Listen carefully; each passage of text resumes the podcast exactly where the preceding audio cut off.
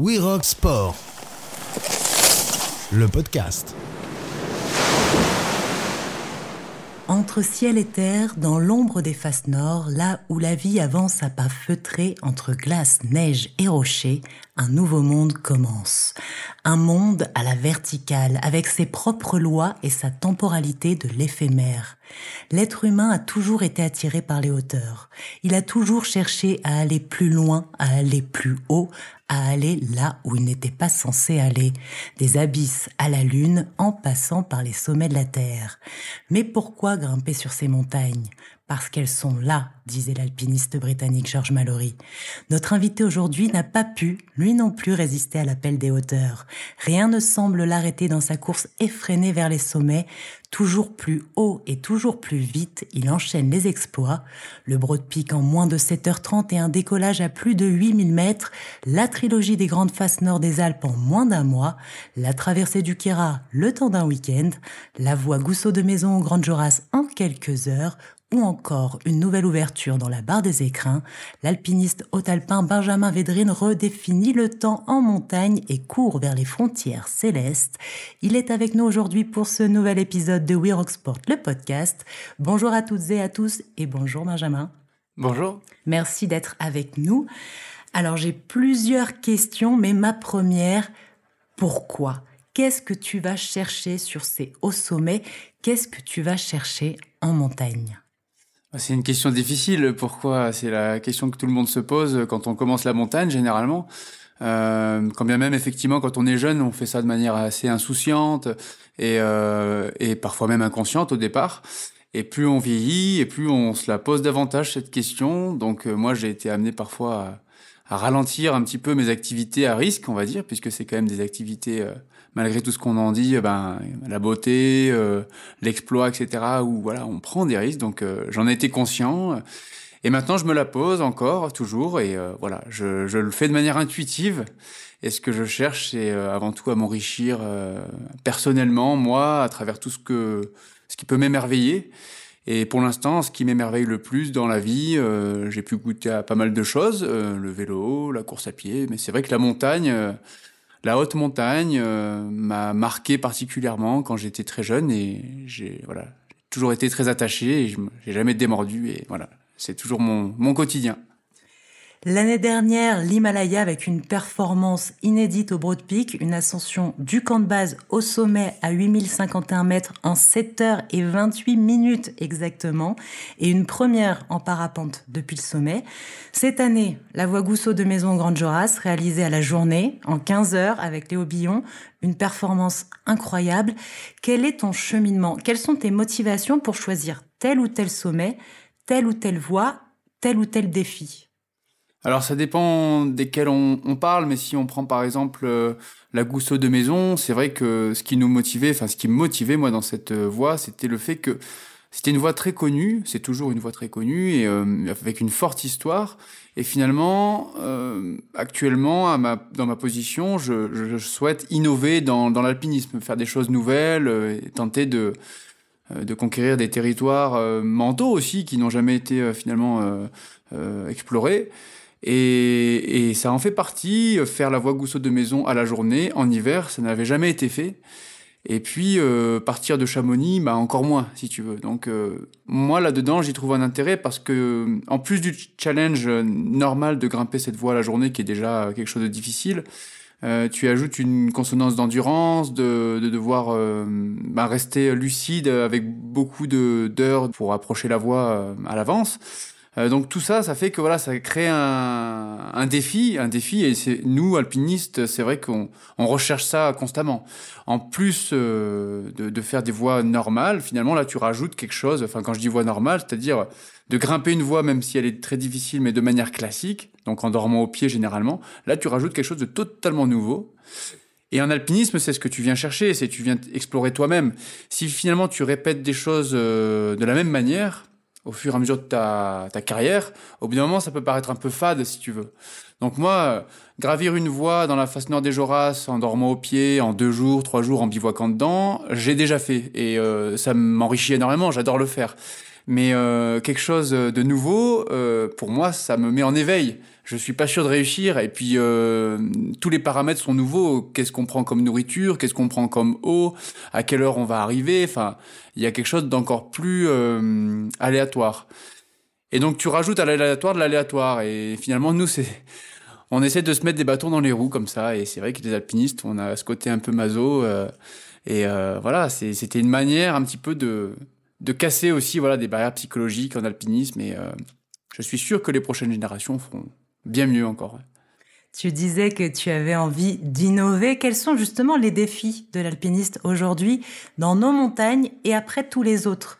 Il reste encore quelques ouvertures, tu l'as prouvé, et il y a la vitesse le record de vitesse oui, il y a pas mal de choses à faire dans les Alpes encore. En fait, c'est des terres qui sont euh, qui ont été largement euh, ben, explorées et puis euh, où voilà tout tout a été ouvert quasiment, sauf effectivement certains itinéraires qui restaient encore à faire, comme à la barre des écrins.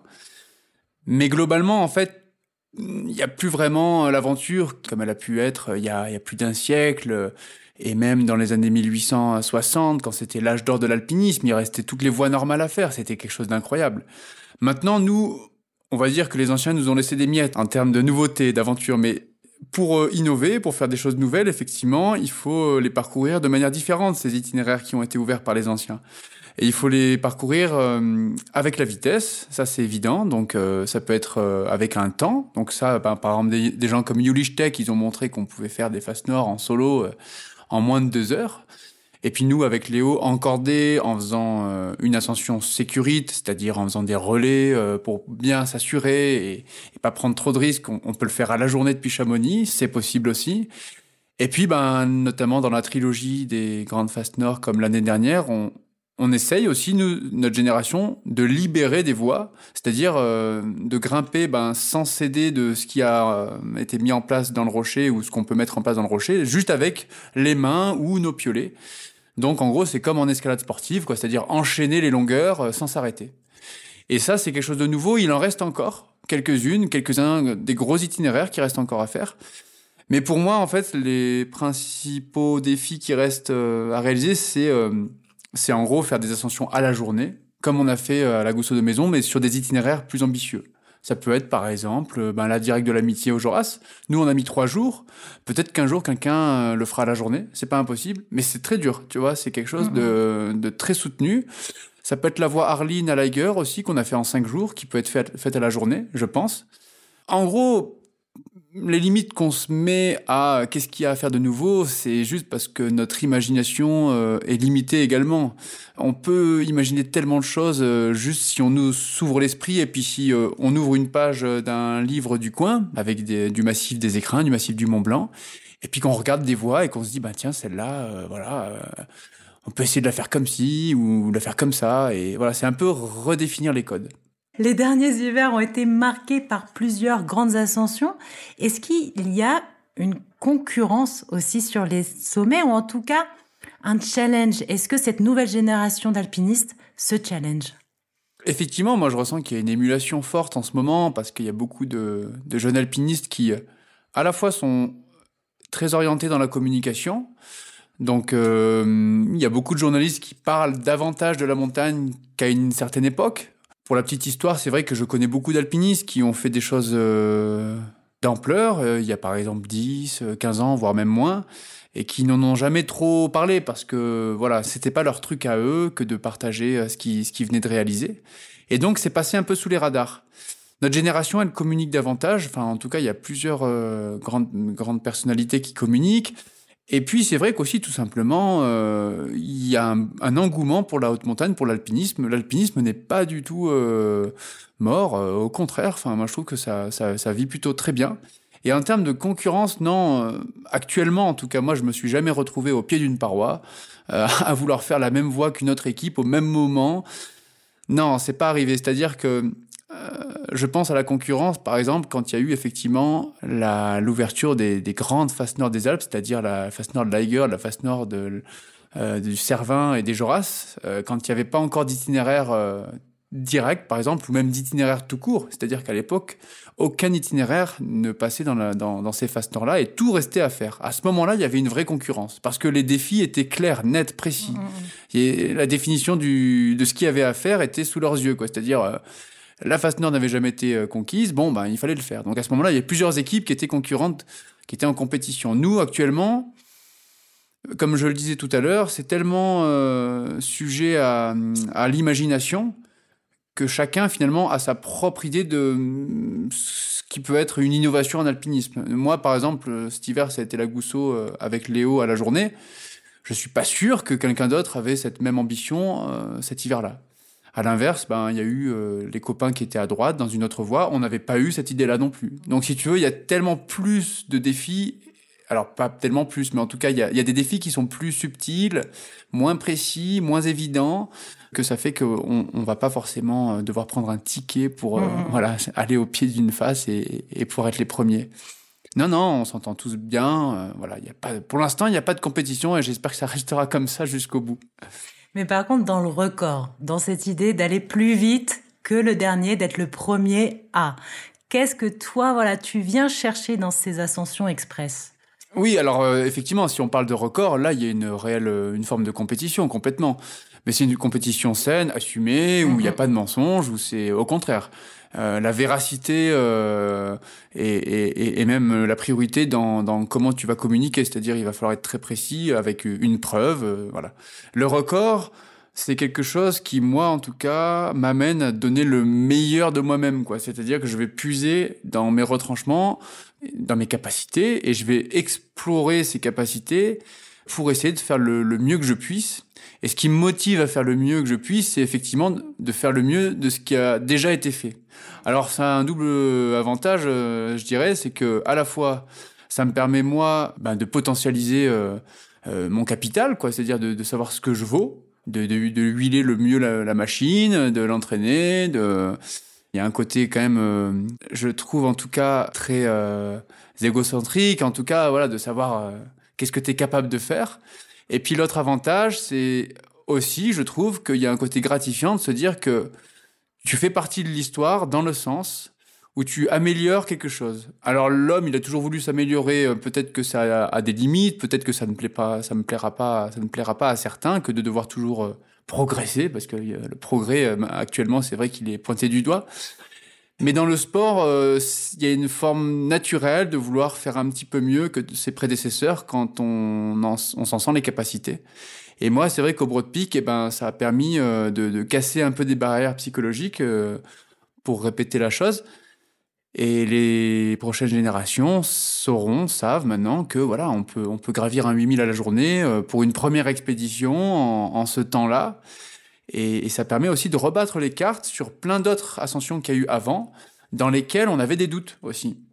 On a pu avoir le cas euh, il y a pas longtemps avec un collègue journaliste qui, euh, qui se disait, ben voilà, Yulish Tech, euh, il a gravi la façade du Chichapangma, la façade de la Napurna en tel temps en telle euh, vitesse ascensionnelle. Toi, tu as gravi le Broad Peak comme ça. Finalement, quand on compare, c'est pas impossible. Donc finalement, voilà, il y a, y, y a, à la fois un côté euh, très personnel de savoir ce, dont on est capable, et puis il y a un côté finalement, euh, je vais pas dire philanthropique, mais en tout cas, voilà, de don à l'humanité, de dire voilà, ben j'ai fait ça et l'homme peut faire ça, c'est possible. Mais ce qu'on ne voit pas forcément euh, derrière euh, le, chiffre, le record express, les 7h28 au Broad Peak, c'est toute la préparation derrière. Et avant l'ascension record, il y a eu du repérage de camp en camp, il y a eu une première montée au sommet. Comment est-ce que l'on gère aussi autant d'efforts, surtout dans ces conditions de très haute montagne? Ben, C'est sûr que oui, euh, c'est bien de préciser qu'effectivement, il y a eu beaucoup de préparation en amont, que ce soit même en France avant de partir. C'est-à-dire que je n'ai pas actuellement euh, d'autre travail que finalement de m'entraîner et de préparer mes projets. Donc euh, je ne suis pas euh, quelqu'un effectivement qui va se dire tiens j'ai une expédition de telle date à telle date entre tel boulot et tel boulot. Enfin non moi c'est vrai que j'ai un objectif. Là l'année dernière c'était de faire le, le Broad Peak en, en, mode record et, et je m'y suis attelé donc je me suis entraîné pour. Alors ça a été euh, une préparation qui a été euh, plutôt naturelle pour moi, c'est-à-dire que j'ai fait de la montagne et puis euh, j'ai pas arrêté d'en faire. Et, et c'est là où c'est important, en fait, je trouve aussi de préciser ça. C'est les alpinistes, généralement, on n'est pas forcément des hamsters qui courront dans des, dans des cages. On n'aime on pas trop ça, donc on s'entraîne, on essaye de structurer ça. Mais avant tout, euh, ce genre de record se situe tellement dans un environnement spécifique de montagne où il va falloir peut-être faire la trace, il va falloir brasser dans la neige, il va falloir euh, faire face au froid, qu'il faut surtout pas oublier dans l'entraînement, juste euh, la haute montagne, tout simplement. Pratiquer la haute montagne, être dans l'environnement, avoir froid, se lever tôt, avoir l'habitude de tout ça et ne pas s'en déconnecter. Et ça, c'est important. Et sur le terrain, au Pakistan, c'est sûr que on a repéré euh, les camps avant, effectivement. Euh, on a déposé du matériel pour être un peu plus léger le jour J.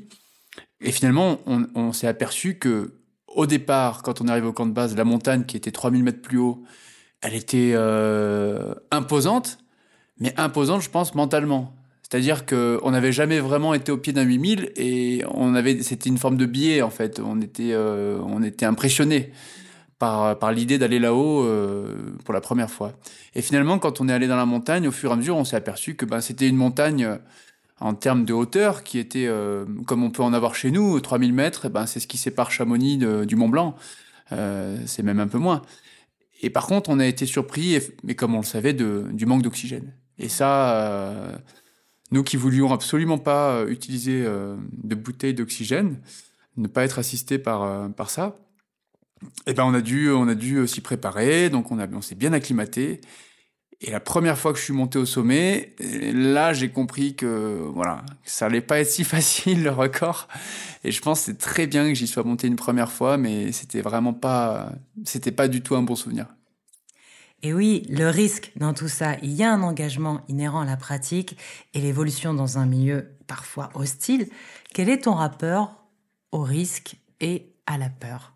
Ben moi, on est une génération qui où on se cache de moins en moins par rapport à ces sentiments-là. Euh, on, a à cœur de partager euh, nos peurs, que ce soit euh, auprès du public qui nous regarde, et puis aussi auprès de nos collègues, nos pères dans les refuges, par exemple. Le, soir, la veille d'une course, c'est vrai qu'il y a une vingtaine d'années, quand tu en parles un peu aux anciens guides, ils avaient une tendance plutôt à se fermer, à se regarder dans le blanc des yeux, puis à, ne pas exprimer quelconque doute, si tu veux. Nous, aujourd'hui, actuellement, la formation euh, à Chamonix, à l'ENSA, elle est orientée plutôt justement vers un aspect un peu plus compatissant, un peu plus partageur d'émotions, de, doutes, euh, et, peut-être que, que finalement la féminisation aussi du métier, euh, il joue aussi. J'imagine hein, qu'il y a plein de, de, paramètres qui font que maintenant on, on s'ouvre.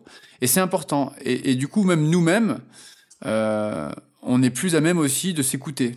Mmh et donc euh, moi, la peur, euh, je l'ai, euh, je l'ai. Je, elle, elle est, voilà, c'est, elle est présente à chaque pratique de ma montagne elle est euh, aussi bien quand je vais faire du ski de randonnée, que je sens qu'il y a des instabilités avalancheuses, que c'est compliqué, que c'est risqué, que quand je vais sur un 8000 au Pakistan, euh, sur, sur le Broad Peak.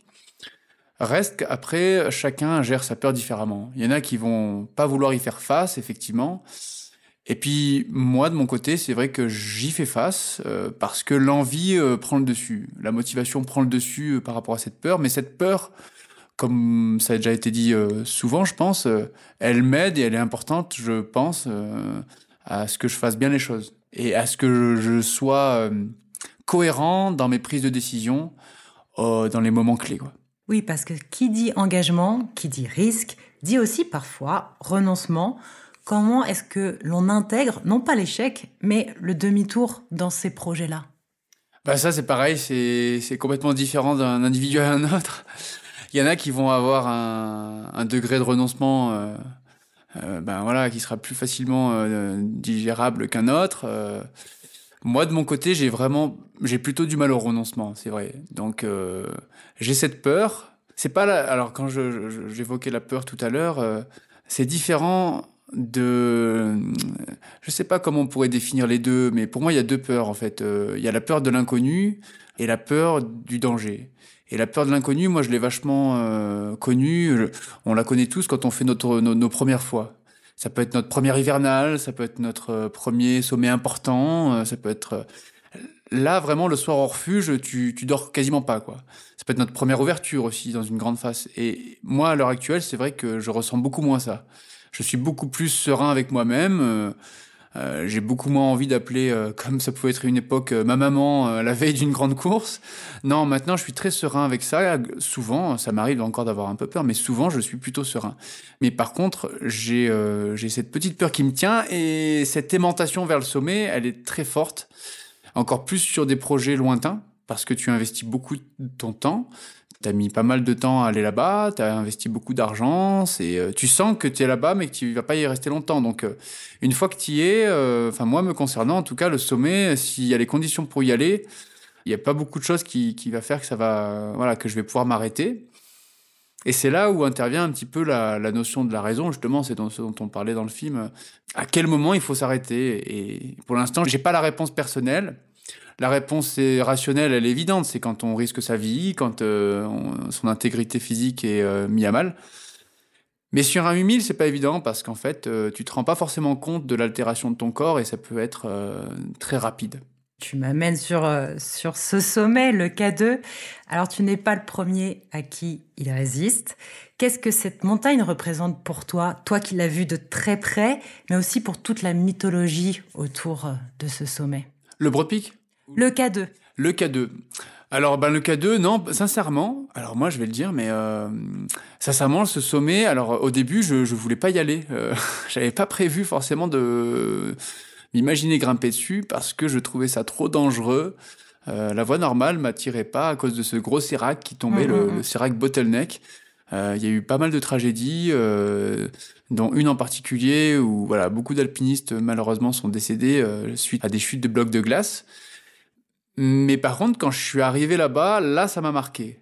Euh, C'est-à-dire, j'étais pas forcément très attiré euh, à la base, si ce n'est qu'effectivement, euh, on peut pas être insensible totalement euh, au deuxième plus haut sommet du monde, à, sa, à son histoire, au fait que Andrés Barguel, il a descendu aussi à ski. Enfin, voilà, il y a des choses qui m'ont marqué quand même dans cette montagne. Mais ce qui m'a marqué le plus, c'est finalement d'être au pied de cette montagne. Parce que les lieux sont, sont tellement puissants, en fait, quand tu es au pied du, de cette montagne, sur le glacier du Baltoro, tu as ce, ce, grand sommet qui trône à, à 8006. Et en fait, ça devient pas juste une photo, ça devient pas juste un nom, ou ça devient pas juste des histoires euh, que, dont tu entends parler, ça devient une vraie montagne. Et toi, tu es au pied de cette vraie montagne. Et en fait, en tant qu'alpiniste, eh ben, ça ça te marque ou pas. Soit ça te fait peur, soit ça t'attire. Généralement, quand tu vois une montagne, ça fait euh, cet effet-là. Et là, ben ouais, ça m'a clairement attiré. Voire même, euh, au début, j'étais presque plus motivé à aller au K2 qu'au Broad Peak parce que la montagne était quand même euh, dingue, quoi.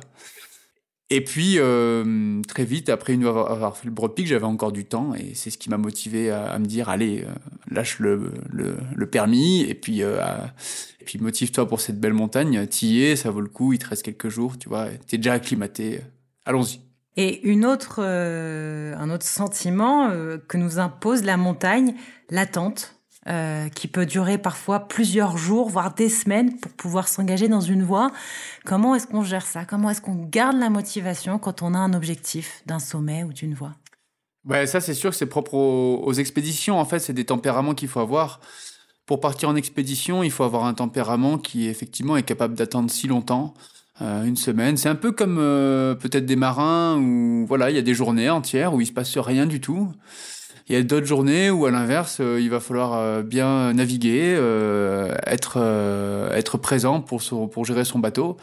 Et puis, bah, je pense qu'en montagne, c'est un peu pareil. Il faut avoir cet esprit voyageur cet esprit de voyageur, de, cet esprit de renoncement aussi, de, de, renoncement à tout, à son quotidien. C'est-à-dire, ben voilà, il y a des jours tu vas pas comme quand tu étais à la maison, euh, tu vas peut-être pas courir, tu vas peut-être pas marcher, tu vas peut-être pas faire du shopping ou j'en sais rien, euh, voilà, ce qui plaît à n'importe qui.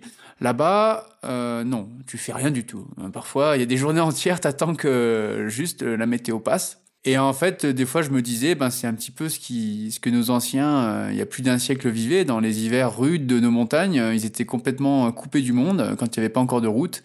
Et ils passaient l'hiver euh, cloîtrés dans leur maison à attendre. Alors, ils sortaient de temps en temps quand il faisait beau pour jouer un peu avec la neige, en tout cas pour ce qui est des, des enfants et des jeunes.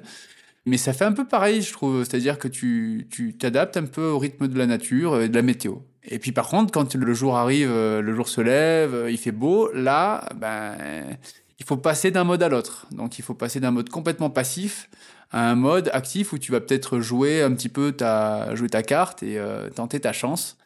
Et il y a un côté très, très stressant de passer ouais, d'un mode finalement un petit peu chill où tu as le temps de faire un jeu aux cartes, euh, tu as le temps de manger autant que tu veux, à d'un coup, allez, il faut se reconcentrer, se mettre mmh. focus dans l'objectif. C'est tout un état d'esprit. Ouais. On parlait d'une nouvelle génération d'alpinistes et d'une nouvelle approche plus minimaliste, plus épurée. Comment est-ce que toi déjà tu définirais peut-être euh, voilà ce nouveau style et une approche qui est rendue aussi possible grâce à l'évolution du matériel? Bah nous, les jeunes, c'est vrai qu'on applique pas mal la vitesse déjà, je trouve, euh, de plus en plus, parce que il faut dire que, ben, par exemple, les compétitions de ski alpinisme, c'est pas si vieux, les compétitions de trail, c'est pas si vieux, donc euh, tout ça fait que ces sports nous ont enrichis, même si on les pratique pas forcément, mais on en, est, on en a été inspiré, si tu veux. Et euh, alors, les coureurs à pied en montagne, ça fait longtemps qu'ils existent, mais le fait qu'il y, en ait en masse, ça fait qu'on voit de plus en plus de profils endurants rapides euh, dans le milieu de la montagne. Et puis voilà, les salles d'escalade ont permis à ces endurants euh, rapides de pouvoir aussi grimper euh, par n'importe quel temps, d'avoir un planning bien structuré. Et donc maintenant, tu as des hybrides de plus en plus voilà, qui, qui savent aussi bien grimper que courir. Et ça, en montagne, c'est euh, c'est un peu la base de l'alpinisme, si tu veux, de savoir mhm. euh, monter vite euh, à pied et grimper comme il faut sur le rocher. Voilà, c'est les deux, c'est les bases fondamentales de l'alpinisme, parce que on va pas dans une face nord des Joras déposer en hélicoptère actuellement, donc on est obligé de marcher. Et puis c'est ce qui est beau. Et ensuite, le matériel, effectivement, ben il est complètement en train d'évoluer de plus en plus. Et on a des crampons qui sont de plus en plus légers. On a des chaussures qui sont chaudes et légères également. Et puis on a par exemple ben, des cordes fines qui tiennent vraiment bien le coup. On a tout un arsenal de coinceurs qu'on met dans les fissures qui sont pareils, de plus en plus légers. On part avec euh, sur notre dos finalement peut-être des kilos en moins par rapport aux anciens. Sachant qu'il faut préciser quand même, moi j'y pense des fois, hein, qu'on est une génération où on n'a pas du tout envie de mourir. Et finalement, si on compare avec euh, les Maurice Fourastier, donc euh, c'est des, des, alpinistes de l'époque qui ouvraient des itinéraires dans les années 30, euh, notamment dans les écrins, ils partaient par exemple pour ouvrir l'arête nord du Pelvoux avec quatre pitons. Alors des fois j'y pense, je me dis finalement c'est relatif. Ils étaient légers aussi, ils avaient que quatre pitons. Nous on part avec deux jeux de frênes des fois, enfin des frênes donc des coinceurs métalliques et puis euh, ben on en prend beaucoup. Et alors ils ont beau être légers, mais à la fin, euh, cumulé finalement, ça, ça revient à être plus lourd que 4 pitons. Toujours est-il qu'on a ce matériel léger, on a cette envie de, de rester vivant, on a ce, ce sport qui, euh, voilà, qui, qui nous amène à être rapide et à être bon grimpeur. Et puis on a aussi les nouvelles pratiques comme le dry tooling. Donc ça, en gros, c'est la pratique où voilà, on va grimper sur du rocher en gardant les crampons et en gardant les piolets. Donc on peut grimper en hiver par du moins 20 avec les gants, sans avoir à mettre les mains sur le rocher. Et ça, ça change bien la donne. Par exemple, euh, dans la Gousseau de Maison, euh, j'avais eu notre ami Patrick Vagnon, qui est un alpiniste connu euh, français, qui a fait plein de choses. Et il m'avait dit, bah moi, quand j'ai fait la Gousseau de Maison en 2004, on alternait en fait entre les crampons et pas les crampons. Donc on les enlevait quand il y avait des, des, passages de rochers, puis des passages de glace, puis des passages de rochers, puis de glace. Et ils alternaient à chaque fois, donc il fallait qu'ils mm, mm. se mettent sur une bonne terrasse ou pendus sur un coinceur pour enlever les crampons et, puis grimper sur du rocher avec ses chaussures. Nous, actuellement, euh, on l'a grimpé dans les mêmes conditions à peu près, à la Gousseau de Maison, on, on a grimpé tout le long en crampons. Et notre génération, ça nous paraît tellement évident maintenant de, de faire comme ça euh, sur voilà sur du granit. On pose nos crampons comme ça, euh, moindre infractuosité et puis ça tient super bien. Et dans ton cas, une petite euh, révolution côté redescente, parapente. Qu'est-ce que ça apporte à ta pratique? Quels sont les nouveaux possibles de pouvoir aussi redescendre beaucoup plus vite? Oui, alors c'est relatif aussi. Finalement, euh, il faut pas oublier le passé. Euh, des gens comme Boivin, ils utilisaient énormément le parapente ou le deltaplane. À la différence qu'effectivement, les challenges de Jean-Marc Boivin étaient souvent avec une forte logistique. C'est-à-dire qu'il y avait souvent des gens qui amenaient euh, son deltaplane au sommet ou un hélicoptère euh, qui déposait son parapente au sommet. Ou un Christophe Profit, par exemple, pareil, quand il avait fait sa trilogie des faces nord. Donc, ben, il a gravi la face nord des Joras et puis par les Proncro. Et ensuite, il est descendu en parapente des Joras. Mais son parapente avait été euh, amené euh, en hélicoptère.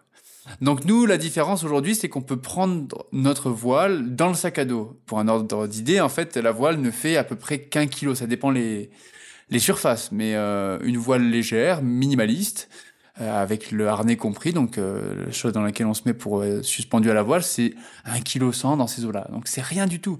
Et ça fait la taille d'une d'une bouteille d'eau, quoi. Ça fait la taille d'une bouteille d'un litre. Donc ça, on peut le glisser au fond du sac. Et effectivement, on peut imaginer déjà en première en premier lieu descendre en parapente. Et ça, c'est déjà quand même énorme parce que on peut associer, si tu veux, le plaisir de, de faire une voie d'une certaine manière. Ça peut être très rapide, ça peut être très technique, ça peut être avec euh, une chose en plus dans la journée. C'est-à-dire qu'il n'y a pas que la descente qui est laborieuse, euh, où on va traîner les pieds, etc. Là, on rajoute un truc où, où c'est le deuxième défi de la journée, quoi. Et quand tu grimpes la voie, tu penses, des fois, tu te dis, bon, bah là, ok, il y a cette longueur-là, les techniques, ok. Mais après, il faut que je fasse le décours en parapente aussi. Et du coup, tu y penses et ça te rajoute quelque chose. Alors, c'est pas si facile que ça non plus, parce qu'il faut qu'il y ait le vent, faut que tu arrives à l'heure, faut qu'il fasse jour encore, euh, dans la mesure du possible. Donc c'est pas si facile, il n'y a pas que le 1 kg 100, voilà. Ça nous amène à, imaginer plein de petits combos comme ça qui, qui rendent certains itinéraires euh, peut-être moins intéressants et qui les rendent intéressants parce que du coup on va pouvoir euh, ben, combiner euh, l'objectif de grimper cette voie qui à la base n'était pas forcément très intéressante, mais avec l'esthétisme de décoller ben, par exemple du sommet de l'aiguille verte et de retrouver Chamonix au bout de 20 minutes quoi. Et après, voilà, il y a les enchaînements aussi, les enchaînements de voix, mais ça, c'est encore plus difficile. On se rend compte, actuellement, notre génération, que on a beau avoir tous ces jouets, c'est pas si facile, en fait, de, d'enchaîner des voies, euh, de para, enfin, de, de sommet en sommet avec euh, la liaison en parapente. C'est pas si anodin parce que il faut que, voilà, en haute montagne, le vent est très fort, généralement, et donc il faut qu'il y ait des conditions superbes.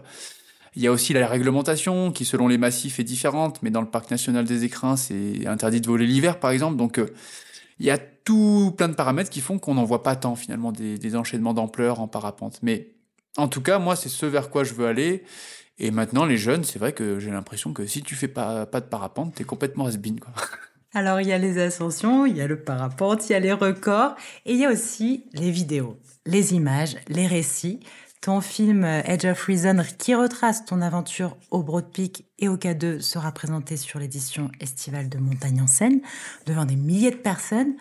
Comment est-ce qu'on intègre ça dans sa pratique, notamment sur des pratiques engagées, où maintenant l'athlète doit aussi, ou a envie en tout cas, de partager ses émotions, de partager ses paysages ben, c'est vrai que nous, on est une génération où on a, on a, on a été quand même euh, directement équipé de, d'appareils photo compacts. Euh, alors moi, j'avais pas les portables quand j'étais jeune, euh, les smartphones. J'avais pas des smartphones hein. quand j'avais 16 ans, 17 ans, tout ça. J'ai commencé la montagne.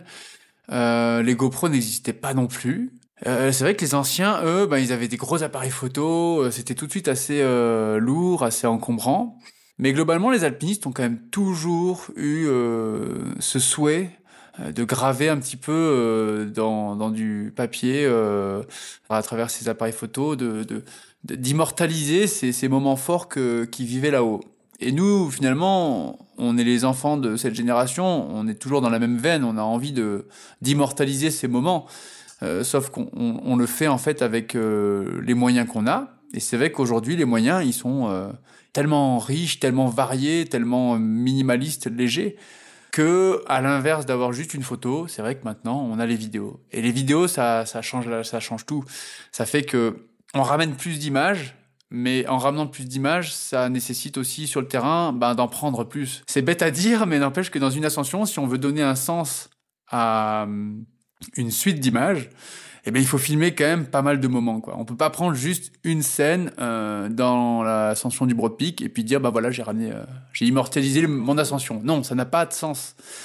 Donc il faut créer une histoire. Il faut créer une histoire à travers ces images-là.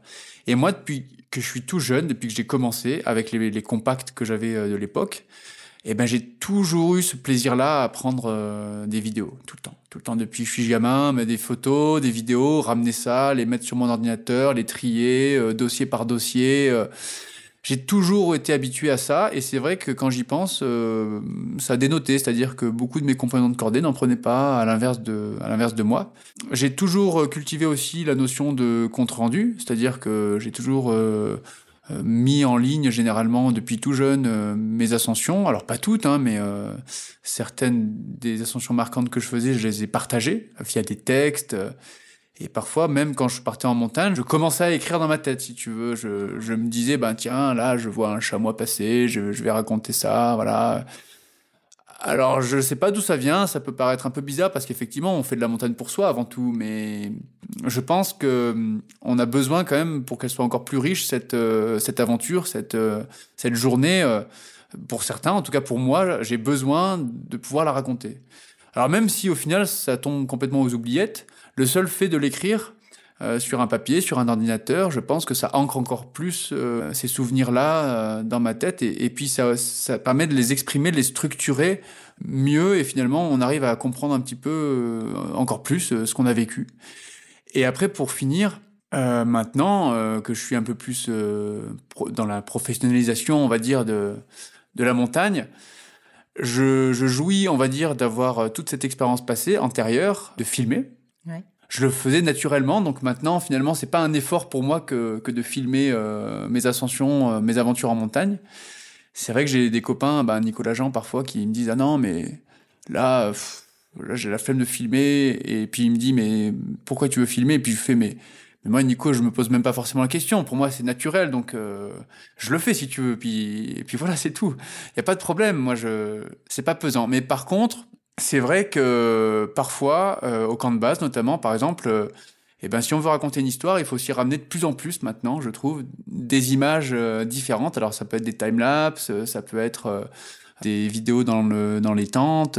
et ça, c'est quelque chose pour moi qui est un peu plus nouveau, parce que j'ai plus l'habitude d'être dans l'instantané, de prendre dans l'action. Ça, c'est facile pour moi. Et par contre, tout ce qu'il y a autour, euh, c'est plus difficile, c'est un vrai travail. J'ai découvert ça au fur et à mesure des expéditions.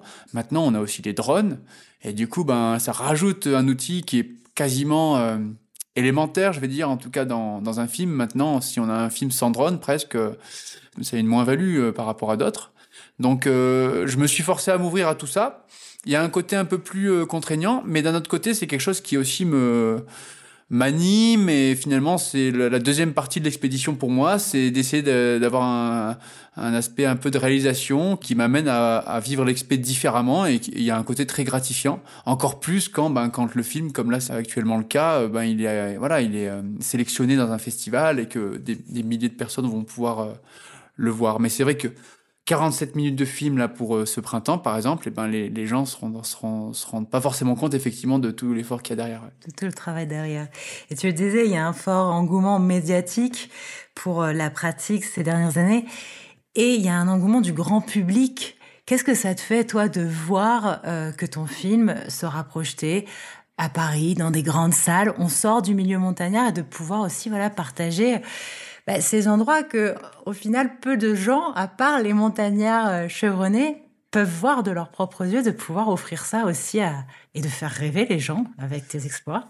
Oui, ben moi, je, j'y crois, je sais pas, j'y croyais pas, j'y crois toujours pas, mais c'est vrai que tu m'aurais dit ça il y a dix ans, euh, je, j'aurais jamais imaginé euh, ben, monter à Paris pour voilà proposer aux gens de regarder le film et puis et puis monter sur scène et répondre à des questions. J'aurais non, j'aurais jamais imaginé.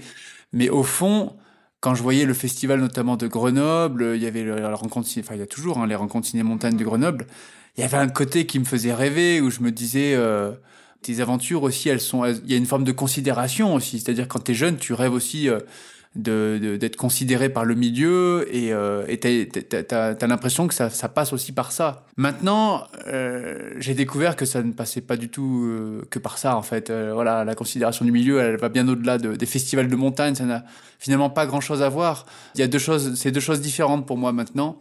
Mais cette cette relation avec les festivals, avec les films, avec l'audience, on va dire eh ben, elle me fait franchement vachement plaisir. J'éprouve vachement de plaisir parce que c'est peut-être nouveau, peut-être que dans dix ans, j'en aurai un peu marre. Mais je suis fasciné, voilà, par euh, ça me fait plaisir, quoi. J'ai des frissons quand les gens applaudissent, euh, qui regardent. Euh, j'ai j'ai peur que ça plaise pas. J'ai des scènes où je me dis, bah là, c'est c'est un peu gênant. Je, tu vois, ça fait ça me fait vivre l'aventure complètement différemment, sous un autre angle, quelque chose qui a été très intime où voilà j'ai passé deux mois de ma vie euh, en étant complètement déconnecté des réseaux euh, là-bas et ben là je le partage comme ça euh, il y a quelque chose de particulier c'est évident c'est sûr hein. et puis en plus on se filme c'est moi un petit peu qui qui, qui participe au montage du film en, partie en tout cas qui valide tout donc il y a une forme de responsabilité à ce que tu proposes et le message aussi que tu veux transmettre donc tu as envie de voir si dans la salle il y a cette émotion que tu as envie de provoquer, il y a ce, ces, ces, frissons que tu as envie euh, de provoquer euh, chez les spectateurs. Il y a tout ça qui, qui, qui, monte en fait euh, en toi et, et tu sais jamais trop en fait si ça vraiment qu'est-ce que les gens pensent, tout ça. Mais les questions-réponses, moi, ça me fascine aussi à la fin des films là quand j'ai l'occasion de le faire. Tu sens que voilà, les gens sont sont très éloignés de ton milieu parfois et se posent des questions auxquelles tu n'aurais même pas imaginé ben, y répondre en fait. Et, et, du coup, ça te prend au vif. Et parfois, c'est les jeunes, les jeunes, les jeunes enfants aussi qui ont des questions qui sont tellement basiques mais pleines de sens. Et pareil, ça t'interpelle, tu te dis, euh, bah ouais, tiens, cette question-là, euh, je, pourrais très bien me la poser aussi finalement. Et c'est quelque chose qui est assez original pour moi. J'ai délaissé un peu le métier de guide et pendant quelques années, je vis, euh, je vis tout ça. Ça fait un peu, un peu artiste, voilà. J'aime bien ce côté artiste. Pour finir, quelques questions rapides. La plus belle montagne à tes yeux ah ben la plus belle montagne, c'est la barre des écrins, hein, forcément. la barre des écrins dans le plus beau massif euh, des Alpes. La voie de tes rêves. La voie de mes rêves, euh, ça c'est dur à dire, mais euh, je dirais que maintenant elle se situe... je l'ai presque déjà gravi, je pense que la, directe de l'amitié au Joras, pour l'instant, ça reste la voie, la de mes rêves, et je pense que pour ceux avec lesquels j'ai grimpé, ça a été quelque chose de très fort. Peut-être qu'il y a le contexte qui, faisait, qui jouait aussi. La ligne que tu aurais rêvé d'ouvrir euh, ben ça c'est la façue de la Napurna euh, voilà c'est la façue de la Napurna ce qu'avait euh, tenté euh, Bégin et puis euh, Jean-Christophe Lafaille Jean-Christophe Lafaille qui est descendu en solo après la mort de Bégin malheureusement et puis après Yulichtek qui a peut-être on ne le sait pas gravi la gravi la voie en solitaire. Et puis derrière, euh, Yannick Graziani et Stéphane Benoît qui l'ont, qui l'ont, voilà, ouverte avec des preuves, etc. Et c'était quelque chose de, ouais, incroyable. Ton prochain sommet? Et le prochain sommet, ben, écoute, ça va peut-être être juste la Benoîte au-dessus du village de Monétier-les-Bains. Et puis peut-être euh, plus tard au Pakistan, à notre sommet. Merci beaucoup, Benjamin, d'avoir été avec nous. Merci à vous. On te souhaite euh, de belles et rapides ascensions. À très bientôt. À bientôt. Merci à toutes et à tous de nous avoir suivis. À très bientôt pour un nouveau numéro de We Rock Sport, le podcast.